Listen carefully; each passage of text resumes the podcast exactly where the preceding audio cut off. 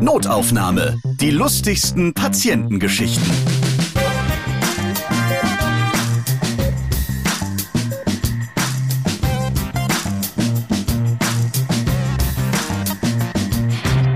Spaß beim Beruf, das ist so wichtig, weil man ja von Montag bis Freitag auch wirklich die meiste Zeit im Job verbringt.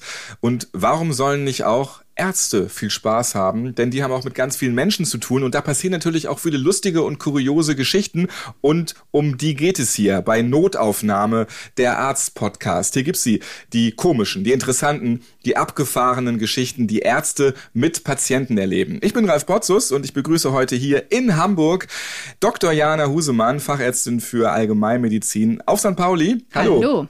Und den Arzt Stefan Hetzer, er ist Facharzt für Innere Medizin in Detmold. Hallo. Wir reden heute über Stuhlproben, die auch mal im Nutella-Glas abgegeben werden, Scherze in der Pathologie und Fanpost, ja sogar Fangesänge vom Patienten für den Arzt was dann auch ein bisschen peinlich enden kann. Ihr habt ja auch lange Erfahrung, ihr habt auch im Krankenhaus schon gearbeitet, seid in der Welt rumgekommen, seid jetzt in der Praxis und habt viele kuriose Dinge erlebt mit Patienten, unter anderem auch, dass Patienten immer genau das machen, was man ihnen sagt, aber eben auch nicht immer richtig trotzdem. Da hast du eine Geschichte, Stefan. Ich hatte einen Patienten auf der Station, der hatte verschiedene Probleme und der hatte einen zu hohen Blutdruck und da haben wir dann eben geguckt, was er für Blutdruckmedikamente nimmt und haben da die Dosis erhöht und wurde nicht besser und dann hat er einen Infekt dazu bekommen und wir haben ein Antibiotikum angesetzt und das verschlechterte sich alles einfach. Und dann haben wir die Schwester dann mal gefragt bei der Visite, ob der denn die Medikamente auch nehmen würde. Und dann hat sie gesagt, ganz pflichtbewusst, ja, ja, sie wird ihm die immer hinstellen.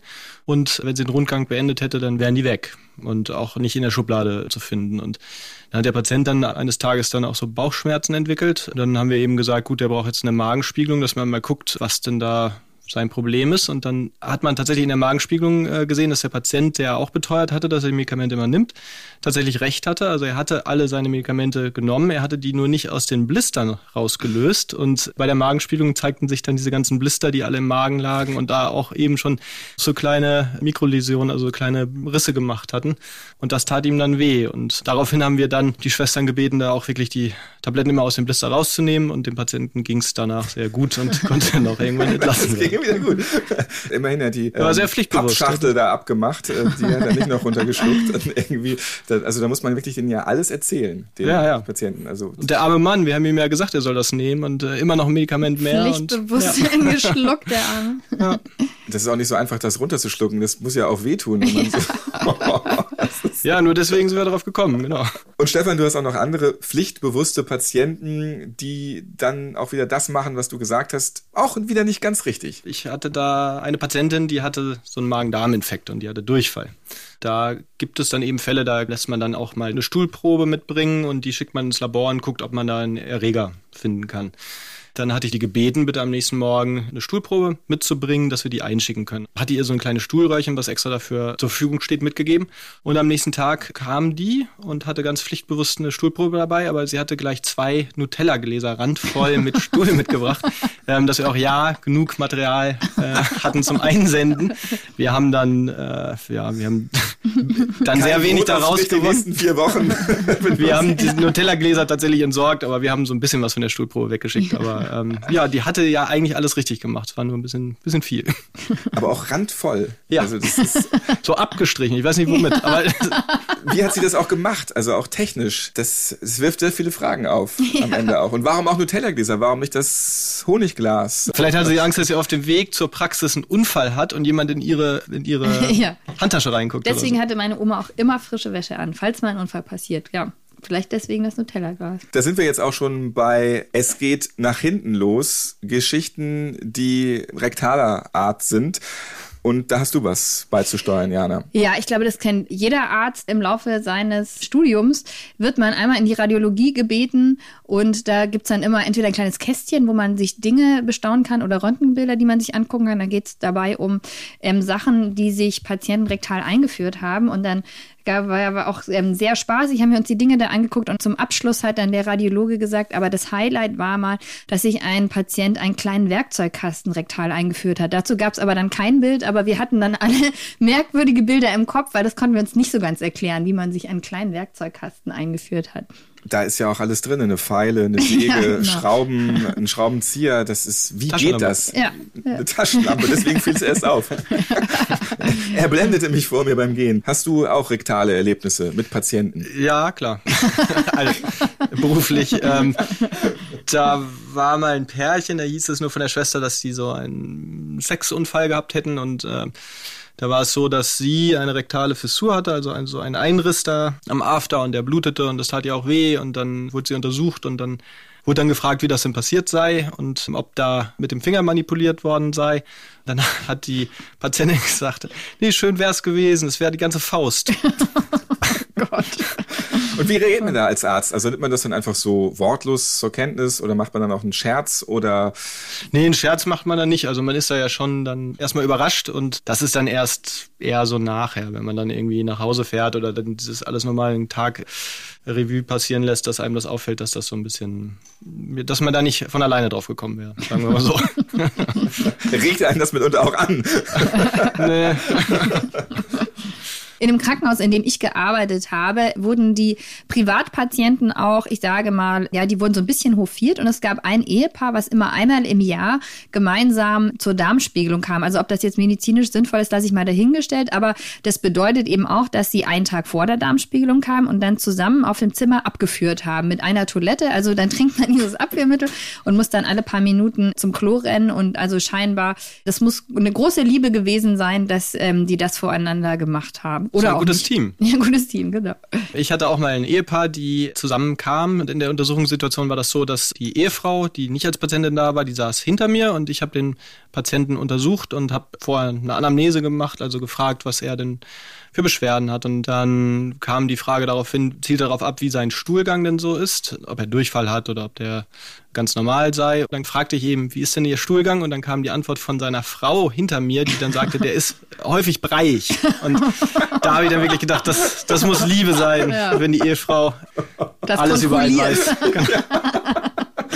Ihr kennt es ja sicherlich, gerade um die Weihnachtszeit rum, wenn man dann da zu den Eltern fährt und dann das Fest der Liebe begeht, dann sitzt man eigentlich nur die ganzen Feiertage am Computer und muss Mutti und Papi helfen, um wieder irgendwie alles auf Vordermann zu bringen, weil die digitale Technik ihnen doch zu viel abverlangt.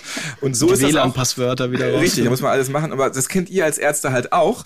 Einmal Arzt, immer Arzt, auch außerhalb des Berufes. Wenn ihr einfach gerade privat irgendwo unterwegs seid, dann müsst ihr für Freunde und Bekannte auch mal irgendwelche Knubbel am Knie erkennen.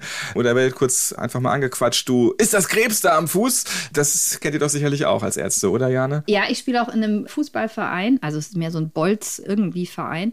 Da passieren ja auch leider immer mal wieder Sachen und einmal hat sich tatsächlich einer so richtig blöd das Sprunggelenk gebrochen und der Fuß stand quer. Und dann wird aber auch erwartet, dass ich dann da schnell was mache. Und klar kann ich dann so ein bisschen erste Hilfe leisten, aber ich kann natürlich nicht wieder den Fuß jetzt gerade machen und äh, da schnell auf dem Fußballfeld verarzten. Da wundere ich mich manchmal, oder ist ja irgendwie auch ganz nett, wie viel Vertrauen da in mich reingebracht wird. Das, da muss jetzt Jana eben mal machen, muss ich eben den Fuß wieder heile machen. Das geht natürlich eigentlich nicht so. Stefan, bei dir wurde es dann auch schon so richtig direkt und nah. Ja, ich war auf einem Weihnachtsmarkt, es war Minusgrade, es war richtig schön kalt und wir standen da mit mehreren Freunden und dann äh, hat einer der dieser Bekannten tatsächlich gesagt, er hätte so rechten Oberbauch, hätte er immer so ein Stechen auf einem bestimmten Punkt und hat dann komplett da die Jacke aufgemacht und den Pullover hochgezogen und meine Hand genommen und meinen Finger, um auf diese Stelle drauf zu fühlen. ähm, was ja völlig in Ordnung ist. Es war halt, wenn das diese vor, Situation er hätte das Problem am Po gehabt. Genau, wenn das die Situation gewesen wäre in der Arztpraxis, dann wäre das ganz normal gewesen. So war es eben bei Glühwein und bei Minusgraden auf dem Weihnachtsmarkt. Also ja, auf der anderen Seite, Seite zeigt das ja, dass er da tatsächlich ein Problem hatte und dann eben von mir dann sofort wissen wollte, was denn das sein könnte. Die lieben Kollegen, die mitunter an die anderen lieben Kollegen nicht so denken, da hören wir jetzt was von Jana, als mal das Krankenhaus gebrannt hat. Also im Krankenhaus in der Nacht gibt es meistens so zwei diensthabende Ärzte, so war das bei uns zumindest. Einer war so für die Notaufnahme des Haus zuständig und einer für die Intensivstation. Und ich war für Notaufnahme im Haus zuständig und habe mal erstaunlicherweise geschlafen. Das kommt eigentlich nicht so häufig vor, aber da war es mal so. Und dann bin ich davon wach geworden von so Getrappel und irgendwie lauten Geräuschen und dann gucke ich raus und dann rennt da die Feuerwehr durchs Haus und es hat tatsächlich gebrannt und es wurde allen Bescheid gesagt von den Schwestern, dem Chef, den Oberärzten, den Hintergrunddienst, den anderen Stationen und eben der Feuerwehr. Und den Ärzten, die schon nicht mehr da im Krankenhaus angestellt genau, waren. Die wussten war, auch war nicht noch ein veralterter Zettel, genau. Stefan kennt das auch, der hatte auch mitgearbeitet. Die wurden dann Aber angerufen, kommt nicht. Die wurden brennt. ange genau, aber ich habe da äh, seelenruhig geschlafen und ähm, ich wurde vergessen. Ja, Jana hatte ihren Brand. genau. Fast. Scherze unter Kollegen, das war es jetzt nicht. Äh, Das war einfach mal schlimm vergessen. Aber natürlich machen auch Ärzte während ihrer Ausbildung, vor allem im Studium und so, auch mal ein paar Scherze. Und jetzt kommt, lasst es raus, in der Pathologie, da, da wird natürlich rumgescherzt. Ja, genau. Da war ein Assistenzarzt, der wollte Kollegen so ein bisschen reinlegen und der hat sich tatsächlich in ein leeres Bett gelegt. Die Schwestern haben so einen, so einen Laken über ihn rübergelegt und dann wurde der Kollege eben von den Schwestern alarmiert, er sollte bitte mal vorbeikommen, da sei jemand verstorben und er müsse eine Leichenschau machen. Und ähm, der Kollege kam dann und hat sich dann doch ein bisschen erschrocken, als er die, das Tuch wegmachte und sah, dass da sein Kollege drunter lag. War so ein bisschen grenzwertig, muss Das ich ist sagen. aber wahrscheinlich der Klassiker. Das, Das ist passiert Klassiker, wahrscheinlich ja. immer wieder. Was gibt's da sonst noch so für Pathologie-Erlebnisse? Also ich hatte mal so einen Extrakurs in der Rechtsmedizin gemacht. Da gab es einen Igor aus Russland, der eigentlich auch Arzt war, was aber in Deutschland nicht anerkannt wurde. Und das war Igor mit der Knochensäge, weil seine Hauptaufgabe war, mit dieser kreischenden Knochensäge immer die Schädel aufzusägen. Und ja, also wenn man das nur so von Weitem gesehen hat, das sah schon ein bisschen aus so wie, ja, Frankenstein. Hätte auch aus einem Horrorfilm sein können. Igor mit der Knochensäge. Der auch wahnsinnig nett war, muss man aber auch dazu sagen. Er wird wahnsinnig nett die Knochen zersägt, auf Genau. jeden Fall. Gibt's noch Pathologiegeschichten? Ja, in der Rechtsmedizin hatten wir einen Kurs, da ging es darum, wie man so eine Leichenschau überhaupt macht. Und in der Rechtsmedizin gibt es einen Vorraum, da mussten wir warten und dann kam eine Rechtsmedizinerin, ganz gut aussehende Rechtsmedizinerin, die hat uns dann mitgenommen und das war so eine ganz nette. Und dann waren wir an dem Körper und dann wollte sie uns eben präsentieren, wie man da die Leichenstarre lösen kann. Und unter anderem kann man die eben auch am Hals oder am Kopf tatsächlich lösen. Also dann hat die mit einem starken Ruck den Kopf einmal von rechts nach links gedreht, es hat geknackt, uns wurde da ganz anders. Also das war ja das war auch ein bisschen grenzwertig. Wir bleiben noch in der Pathologie. Da gibt's dann ja auch unfreiwillig mitunter kuriose Situationen. Und die hast du da erlebt, Stefan. Ja, bei der Leichenschau war ich mal mit einem älteren Kollegen und der wollte mir eben auch am Körper dann zeigen, wie man die durchführt. Und dann hat er, man kann eben die Leichenstarre, muss man kontrollieren und meistens macht man das am Arm, dass man da guckt, ist der Arm schon steif oder nicht. Und der hat mir das präsentieren wollen, wie man das eben auch am Bein machen kann. Und hat dann, der Patient lag auf dem Bauch und hat dann das Bein, das ganze Bein angehoben. Dadurch sind noch so Gase abgegangen sozusagen und es hat sehr laut gepupst. Ein bisschen tragisch war, dass der Sohn vom Patienten in der Tür stand, das auch noch mitbekommen hat und dass das so das Letzte war, was der Vater auf dieser Welt von sich gegeben hatte. Von der Pathologie kommen wir jetzt wieder zum blühenden Leben. Auch Ärzte bekommen Fanposts oder haben Fans, weil sie vielleicht die Krankheit beseitigt haben oder den armen Patienten geholfen haben. Jana, du hast auch schon mal ein ganz besonderes Geschenk von einem Patienten bekommen. Ich hatte einen Patienten im Krankenhaus so eine Woche lang betreut. Das war jetzt keine schlimme Erkrankung. Ich, deswegen weiß ich auch gar nicht mehr genau, weswegen er da war. Auf jeden Fall hat er mir am Ende seines Aufenthalts noch so eine CD gereicht, also mit einem Lied drauf. Und er hat wohl selber Lieder geschrieben und hat mir dann eben auch ein Lied geschrieben. Und mein Kollege, der mit mir zusammen die Station betreut hat, hat das gesehen und hat sie mir sofort aus der Hand gerissen und hat die ganzen Assistenzärzte zusammengetrommelt, hat alle angerufen, hat einen CD-Player besorgt und dann haben wir zusammen das Lied im Stationszimmer angehört und das war super peinlich, weil er über meinen wogenden Gang und meine festen Brüste gesungen hat und das vor allen Assistenzärzten und es war wirklich sehr, sehr unangenehm. Und vor allem, was auch noch ganz komisch war, der war immer mit seiner Frau während der Visite da, aber das hat er wohl dann mal ausgeblendet, dass er die auch noch hat. Die Geste war nett. Ja, sehr nette Geste. Also eine peinliche Situation für dich dann, weil du mit allem gerechnet hattest, aber nicht mit deiner Brust. Ja. Noch peinlicher ist es ja, wenn man auf einmal vor den lieben Kollegen splitterfasernackt steht. Ja, das, Stefan. das ist im Studium passiert einer Kommilitonin, die ist vom Pferd gefallen und so auf die Rippen, dass ihr die sehr stark wehtaten, muss ins Krankenhaus kommen und dann muss man in solchen Fällen immer gucken, sind die gebrochen und wenn die gebrochen sind, dann können die tatsächlich auch mal die Lunge schädigen. Also muss man dann ein Röntgenbild machen, um zu gucken, dass da nichts kaputt ist. Diese Kommilitonin hatte mit uns zusammen so einen Radiologiekurs. Da ist man dann in der Radiologie und guckt sich das alles an und guckt sich an, wie das wirklich abläuft, das Röntgen. Und als die selbst geröntgt werden musste, stand die oben ohne vor dem Röntgenschirm. Äh, da muss man so die Arme hochnehmen und ähm, sich da hinstellen. Und in dem Augenblick, als sie da eben stand, ging die Tür auf und dann kamen die Kollegen, ihre Gruppe, bei der sie eigentlich auch mit dabei gewesen wäre, wenn sie nicht diesen Sturz gehabt hätte, die kamen dann eben rein, um sich das da anzugucken. Und ähm, das war, ich glaube, für beide Seiten so ein bisschen eine unangenehme Situation. Wie ist es denn, wenn man als Arzt selbst krank wird? Fährt man dann erstmal 100 Kilometer in die andere Richtung, um bloß nicht äh, zu einem anderen bekannten, befreundeten Arzt zu kommen? Also ich hatte zum Glück, also bis auf diese regelmäßigen Sachen, die man so hat als Frau, Frauenarzt oder Zahnarzt oder sowas, musste ich relativ selten zum Arzt bisher. Aber ich bin zudem auch noch so ein bisschen berufspolitisch aktiv in Hamburg und da denke ich mir schon immer, also irgendwie, wenn ich dann doch mal was eher peinliches, muss es einem ja nicht sein, aber ist es einem dann doch irgendwie hätte, dann würde ich wahrscheinlich eher weiter wegfahren, glaube ich jetzt so. Aber hatte ich zum Glück noch nie. Ich hatte das bisher auch Gott sei Dank noch nicht. Ich denke aber, dass man da, wenn man dann sich von einem Kollegen behandeln lässt, dass man sich dann eben auch darauf einlassen muss und dass man den das machen lässt. Wird, glaube ich, schwierig, wenn der eine Therapie anfängt und man verändert die dann selbst so ein bisschen. Das sollte man, denke ja, ich, glaub, ich mal, Ärzte nicht sind keine machen. guten Patienten. Ja. Hattet ihr auch mal Erfahrungen mit Patienten, die nicht so gut rochen, weil sie sich vielleicht eine Woche nicht gewaschen haben oder die Zähne nicht putzen? Ich habe einem Patienten mal geholfen, der nicht gut roch. Und zwar ähm, habe ich Du hast den- ihn gewaschen. Ich habe ihn gewaschen.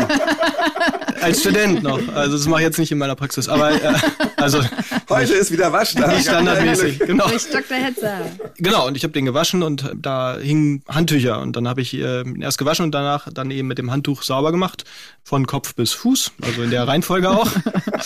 Ähm, und als ich dann fertig war, hat der Patient dann sich bedankt und hat gesagt, das nächste Mal nehmen Sie bitte das Handtuch für oben rum. Das wusste ich nicht und das hat mir auch sehr, sehr leid im Nachhinein. Aber er hat es nicht einmal vorher gesagt. Also alles machen lassen. Alles ertragen. Bitte das Puschituch nicht fürs Gesicht. Kleine Anmerkung, ansonsten super. Muss man wissen natürlich, klar, ja. Mitunter passieren ja auch ein paar Fehler, ja. Auch Ärzte sind Niemals. Menschen, ne?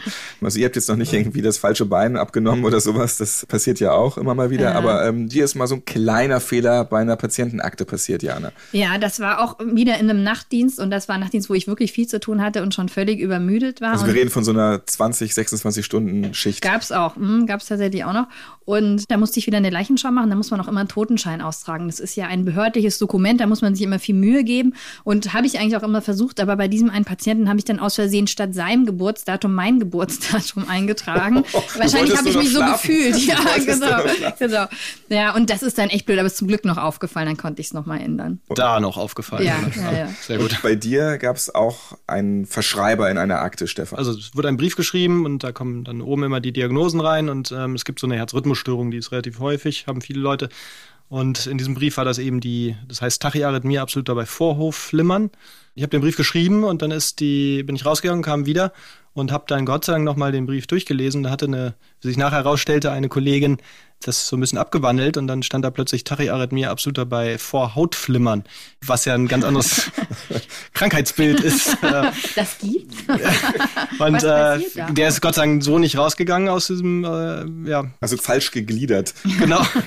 der Brief wurde dann korrigiert und der Patient ist mit dem richtigen Arztbrief nach Hause gegangen.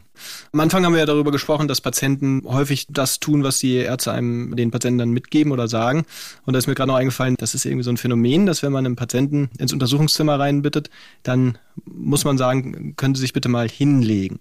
Wenn man den Zusatz sagt, können Sie sich mal bitte auf den Rücken legen, dann versuchen alle Patienten sich auf den Bauch zu legen. Das ist äh, egal, wo man das, Das macht, ähm, ja. ist das so. Ja. Das sieht mitunter, wenn man nicht aufpasst, was die da gerade machen, auch äh, manchmal ein bisschen witzig aus, wenn das so ältere Patienten sind, die dann versuchen, sich ja, auf den Bauch zu legen. Also testet das selbst bei euch, wenn ihr das nächste Mal beim Arzt seid und er sagt, legen Sie sich bitte auf den Rücken, ob ihr gerade dabei seid, euch auf den Bauch zu packen. Ja. Und ob das wirklich so ein ja, Gehirnaussetzer ist, der immer standardmäßig dann da auftritt auf einmal. Ich glaube, dieser Zusatz, legen Sie sich bitte auf den Rücken, der ist dann zu viel. Und dann erstmal gehen alle Patienten davon aus, dass sie sich auf den Rücken legen sollen und dann kommt dieser Zusatz und dann denken die, da ist irgendwas anders und legen sich deswegen auf den Bauch. Also, Too much information wahrscheinlich. Wahrscheinlich, einfach. Das genau. ist dann ganz Manchmal auch zu wenig. Wenn man Ultraschall bei den Patienten macht, gibt es so Atemkommandos, also dass die mal tief einatmen sollen, weil dann sieht man besser. Und manchmal vergisst man dann zu sagen, die sollen auch wieder ausatmen. Und so ganz Pflichtbewusste sind dann schon ganz blau im Gesicht, weil sie sich nicht trauen, wieder auszuatmen. Ja, die älteren auch, Patienten, die Genau, machen das. sehr darauf achten, dass man jedes Kommando gibt. Das muss man auch den jungen Assistenzärzten, die im ersten Lehrjahr sind, das muss man denen auch sagen, wenn die das erste Mal so alleine Ultraschalluntersuchungen machen, dass die darauf achten sollten. Das sind so Standards, das weiß jeder Arzt, aber der Patient, der nimmt es dann in dem Moment ganz genau, weil er möchte ja auch gesund werden und, und, und möchte alles dann drauf. richtig machen, genau, weiß gar nicht, worum es geht eigentlich, warum man es machen soll, ja. Mhm. Habt ihr als Ärzte eigentlich auch Angst, dass ihr euch regelmäßig ansteckt mit all den Krankheiten, mit denen ihr zu tun habt? Also da bin ich ja tatsächlich echt Hypochonder. Ich denke ja auch, wenn ich beim Arzt auf Toilette gehe, dass ich alles kriege, was an dem Tag irgendwie im Wartezimmer saß. Also habt ihr das auch mitunter, dass ihr denkt, ich bin abgehärtet, ich habe schon mit so vielen Menschen zu tun oder verdammt Glück gehabt diese Woche, was hätte ich da alles kriegen können? Klar, da muss man auf eine Handhygiene und eine Hygiene an sich muss man natürlich sehr achten. Da kann man sich schon vor vielen Sachen schützen. Also einfach nach jedem Patienten die Hände desinfizieren und auch häufiger mal waschen. Ich war mal in einem Kinderkrankenhaus, da war eine junge Patientin, die hatte Tuberkulose und die hatte eine Großfamilie und diese Großfamilie hat die häufig besucht. Und es war eben vorgesehen auf der Station, dass die Patientin im Zimmer bleibt und dass man da mit Mundschutz und mit Handschuhen und Kittel reingeht. Und die, es gab so ein bisschen eine Sprachbarriere und dann war das so ein bisschen schwierig mit der Verständigung und die sind häufig so reingegangen und letztlich kam dann raus, dass die Familie sich gegenseitig immer wieder an Tuberkulose angesteckt hat und das war wirklich schwierig. Und dann war ich ein Jahr später mal an einem Flughafen und habe eine Freundin verabschiedet und stand da mit ganz vielen anderen, die auch alle da am Flughafen irgendwelche Bekannten an den Flieger brachten und dann stand eine Familie neben mir, die sehr viel hustete und dann habe ich da einmal hingeguckt und dann war das genau diese Familie, Nein. die ich von dem Vorjahr kannte. Da bin ich dann schnell gegangen. Seit einem Jahr stecken Sie sich immer und immer wieder. Und ganz Hamburg. Vielen Dank an euch beide, an Dr. Jane Husemann, sie ist Fachärztin für Allgemeinmedizin auf St. Pauli und Stefan Hetzer, Facharzt für Innere Medizin in Detmold, für eure Geschichten in diesem Podcast wieder einmal. Ich wünsche euch alles Gute für die nächste Zeit und keinen Husten. Ja, Danke sehr. Vielen Dank. Schaltet das nächste Mal wieder ein, wenn es heißt Notaufnahme, der Arzt-Podcast. Ich bin Ralf Potzus und freue freue mich, dass ich gesund bin. Notaufnahme. Die lustigsten Patientengeschichten. Ihr seid Ärztin, Arzt oder Arzthelfer, ihr arbeitet im Gesundheitswesen, ihr habt auch unterhaltsame Geschichten mit Patienten erlebt? Dann schreibt uns gerne an notaufnahme.podever.de. Nächstes Mal hört ihr. Das Witzigste, was ich mal erlebt habe, war eine Mutter, die mir berichtet hat, sie hätte das Kind auf der Toilette gekriegt und äh, da war nicht mal eine Hebamme dabei. Und ich, ich wusste gar nicht, was dazu sagen. Ich war so schockiert darüber, weil ich meine, klar, ist ein natürlicher Prozess, aber so ganz ohne Hilfe fand ich das auch schon echt mutig, ja. Und wo dann? In der Badewanne oder? oder? Nö, ich weiß es auch nicht. Das ist so genau wie sie dann nicht gefragt. Ich glaube nicht in der Badewanne. Kurz Sakutan auf den Kachelboden und dann raus. ich meine überhaupt. Was für einen Namen hat das Kind? Ist das ein normaler Name? Oder? Das kann ich mich jetzt gar nicht mehr erinnern, du. Vielleicht irgendwas mit, mit Bart oder so. Achso, du meinst so, so wie äh, die Beckhams ihre Kinder nach dem Ort ihrer Zeit. Ja, Bart, nur dann mit, mit R dazwischen, B-A-R-T. Also ja, oder Chloe so. natürlich. Chloe, ja, oh nein. Notaufnahme die lustigsten Patientengeschichten. Eine Produktion von Pot Ever.